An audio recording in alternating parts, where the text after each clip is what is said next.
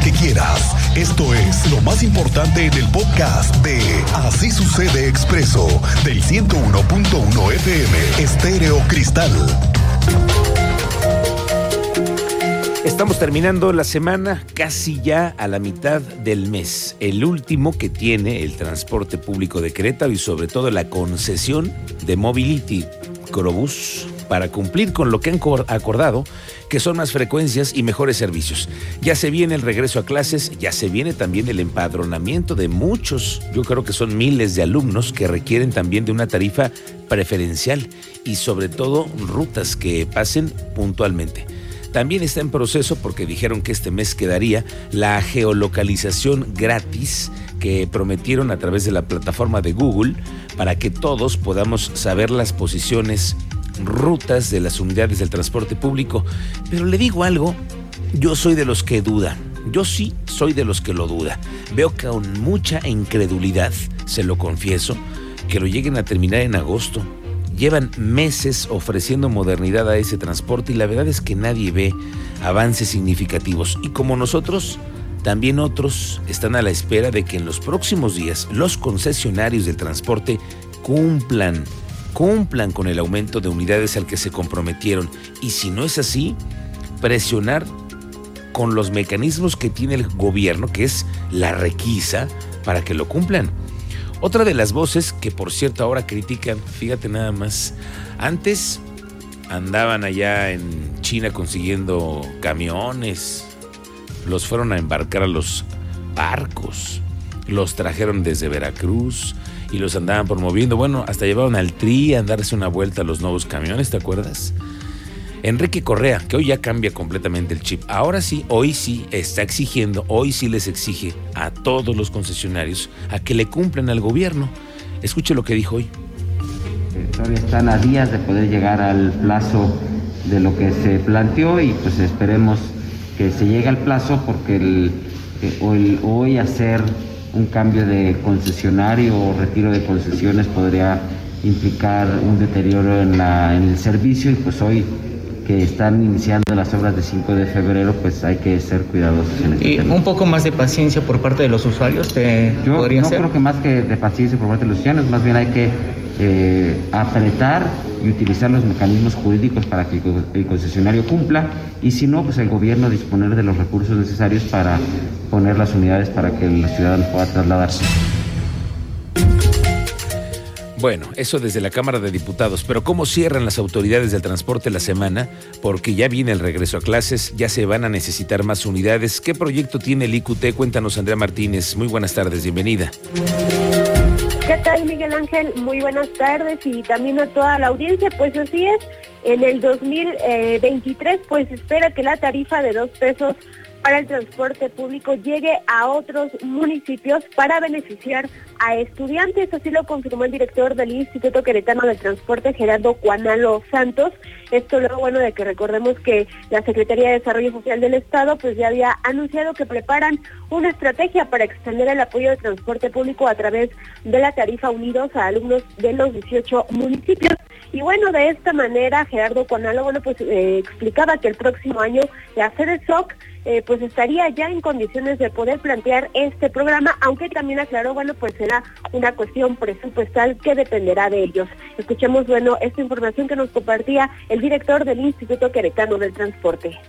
Mira, eh, podemos estar hablando a finales de, año que podemos empezar de manera eh, parcial en algunos, en algunos municipios ya estando implementando esto y esto en la parte técnica y esto implicaría que el próximo año a lo mejor la Secretaría de Desarrollo Social estuviera en condiciones de poder plantear un programa en este sentido, pero es, es una cuestión presupuestal.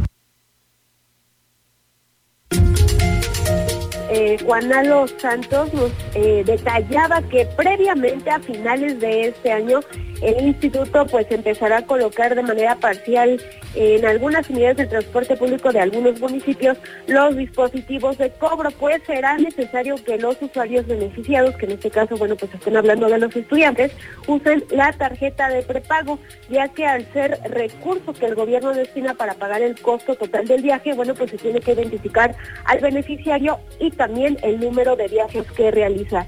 Sostuvo, bueno, que para llevar la tarifa unidos a otros municipios se requieren pues ajustes En cuestiones técnicas, etapa donde actualmente, bueno, pues ya trabaja el Instituto Queretano del Transporte. Una vez hecho, bueno, pues abundó la Secretaría de Desarrollo Social, bueno, pues podrá plantear este proyecto en donde lo crea conveniente. Esta fue la información, Miguel Ángel. Gracias, Andrea. Estamos pendientes y bueno, pues sí, pretextos y pretextos se siguen escuchando. Eso es lo único que vemos porque no hay avances. Pero bueno, vamos a otro asunto. Ojo con las concesiones de la basura en Querétaro. Ojo con esto que le voy a dar a conocer. El ayuntamiento concesionó hasta el 2037 2037. Estamos en el 2022. 2037 hasta ya se prolongó el servicio de la concesión de las papeleras que se le ha dado a la empresa Zulo México SADCB. Zulo son eh, de ellas estas papeleras que se tienen por toda la ciudad. Se va a incrementar el 30% de las papeleras que hay hoy en la ciudad. El servicio que proporciona la empresa es hoy el suministro, recolección, limpieza, mantenimiento y reposición de las papeleras que utilizamos todos en la vía pública. Habrá ahora 4.400 papeleras adicionales. 2.500 papeleras repartidas en otras 7 delegaciones y 1.500 papeleras doggies, estas que se llaman doggies, que son para las heces caninas. Además, 400 papeleras dobles, que son unas nuevas, que tendrán una compactadora solar se busca que sea el primer municipio en Querétaro que cuente con esta infraestructura de tecnología verde. Pero aquí se lo aclaro, la concesión de la basura se fue hasta el 2037. Oiga, ¿cómo le va con el regreso a clases y la lista interminable de útiles escolares? Manuel García, que ya ve usted cómo es. Nos cuenta, salió a las calles y esto nos cuentan nuestros papás. en, en algunas escuelas piden exceso de cosas eh, como, eh, como en una privada que piden eh, cosas que ni realmente se utilizan. Entonces yo creo que lo más básico es los cuadernos, los libros, los colores, una regla, el borrador, los lapiceros, eso es como lo, lo básico. Bueno, y que no haya abusos, ¿no, Cristian? Ya hemos pues visto. Oye, que te piden unas botes de basura. Oye, pero ¿qué nos los tiene que poner eso en las escuelas? Para ello, para ello hemos conseguido, lo logró la productora, tener una entrevista hoy con el delegado de la Profeco. El delegado, el responsable de todas las quejas, también hoy viene a hablar del tema de regreso a clases, qué sé si se vale, qué no se vale en las listas de útiles escolares. Y otro tema que hemos estado tocando tú y yo aquí, las quejas hacia los sistemas de internet, de telefonía, de cable, Ah, qué lata, qué dolor de cabeza lidiar con estas empresas y los servicios que tienen de servicio al cliente que son pésimos. Sí, peor lo que le sigue. Hoy viene el delegado, que por cierto ya está aquí, vamos a platicar en un momento más con él. Si algo tiene usted que hablar con Profeco, hoy es el día. Se está listando una estrategia para hacer llegar el primer informe de gobierno de Mauricio Curi a todos los municipios. Es que ya se va a cumplir el primer año de gobierno. Estamos a 12 de agosto, pero el primer año se cumple el primero de octubre. Sin embargo, por ley se tiene que hacer en septiembre el informe. Va a ser el próximo 10, 10 de septiembre. Van a iniciar una serie de reuniones, de eventos, de giras en los municipios. Esta semana, por cierto, también el gobernador regresó de la gira de la Sierra. Lo que buscan es informar a todas las queretanas y los queretanos de lo que ha sucedido en los primeros meses del gobierno. La, eh, el responsable de la estrategia de toda la difusión en todos los alcances del primer año es el que es el secretario particular, Josué Guerrero. Vamos a estar diseñando una estrategia a partir de la cual vamos a poder informar por tema y por sector y van a tener por supuesto acceso en la página de internet al documento que se va a, poner público. Ya lo generamos, ya todas las dependencias ya concentradas en la Secretaría de Planeación, ahí hizo un gran trabajo eh, de, de conjuntar toda la información del secretario de Planeación, Toño Rangel, y ya está terminando el documento que será el cual se dará a conocer la ciudad. Sí, podrán ser eventos, podrán ser reuniones, podrán ser eh, giras incluso porque la idea del gobernador es este, salir al Estado también a informar. Tendremos algún evento en San Juan del Río también para poder eh, informar. Se ha ido mucho a San Juan del Río, se le ha apoyado de manera extraordinaria a San Juan del Río, entonces queremos ir, quiere ir el gobernador como sanjuanenses a poder informarles de lo que se ha hecho. Luis Signoret, que es el presidente de la Asociación Queretana de Hoteleros, confía en que este año sea el de la recuperación económica. Dice que la derrama económica ha sido gracias a la ocupación hotelera que se ha colocado en promedio general durante el primer semestre en casi más del 50%. Creo yo que ha sido un buen primer semestre. Estamos rondando el 50% ocupación durante el primer semestre del año. ¿De derrama económica? Derrama económica dentro de los hoteles de la asociación. Debemos de estar aproximadamente sobre los, no quiero mentirles, pero cercanos a los 900 millones de pesos. En el primer semestre. En el primer semestre. O sea, que esto es alentador para Sí, claro, por supuesto que sí, por supuesto que sí. Y quiero decirles que esperamos que el segundo semestre sea mejor. Regularmente y tradicionalmente así es, el segundo semestre siempre es mejor que el primero. Creemos que los meses buenos, fuertes, pues viene la parte de octubre, viene la parte de noviembre, viene una parte importante de diciembre. Vamos contigo, Teniente Mérida, ¿cómo te va? Muy buenas tardes. Muy buenas tardes, Miguel Ángel. Buenas tardes a nuestro auditorio. Les estamos llevando en vivo en estos momentos a través de la plataforma de Expreso Querétaro un homicidio en la colonia 2 de abril, calle de la Ladera, en Hércules, corresponde todavía a la capital de Querétaro.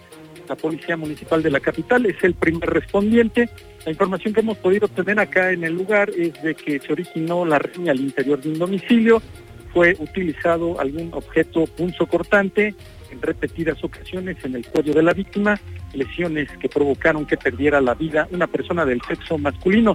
La intervención ya se dio a la Fiscalía General del Estado, ya en el lugar se encuentran servicios periciales, eh, realizando los, las, las labores, los peritajes en la zona y estaremos al pendiente de lo que emita la dependencia para llevarles mayores detalles, que esta información es en proceso en Hércules, Miguel Ángel. En Hércules, en este momento el teniente está cubriendo este evento que se está registrando. Lo tendremos con un poquito más de detalles más adelante. Gracias, estamos contigo de regreso, Teniente Mérida. El municipio de Huimilpan, sí, sigue en el ojo del gobierno y del gabinete de seguridad del gobierno de Querétaro, por lo que ha seguido ocurriendo, que han sido las protestas hacia la policía municipal y hacia el alcalde. Aquí hay una actualización de esta información. Ya se aprobó una mesa de escucha por parte de las autoridades de Huimilpan con la familia de Daniel Franco Miranda, quien murió y que los familiares acusan a los policías de aquel municipio. Uno de los compromisos de la administración de Juan Guzmán, el alcalde, es la reparación del daño. Así lo explica Aureliano Hernández, él es abogado de la familia.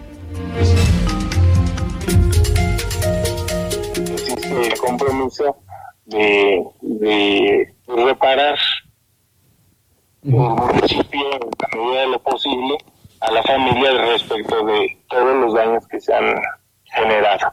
Ese es eh, el compromiso, desde luego que yo no le puedo mencionar ni fechas ni, ni montos, desde luego que no, porque pues, tendríamos que ajustarnos a, a esperar a el procedimiento, pues cómo se desenvuelve y los momentos que la autoridad municipal vaya determinando que son oportunos para hacer eh, restitución de cantidades o reparación de daño motivo de las conductas o emisiones de sus servidores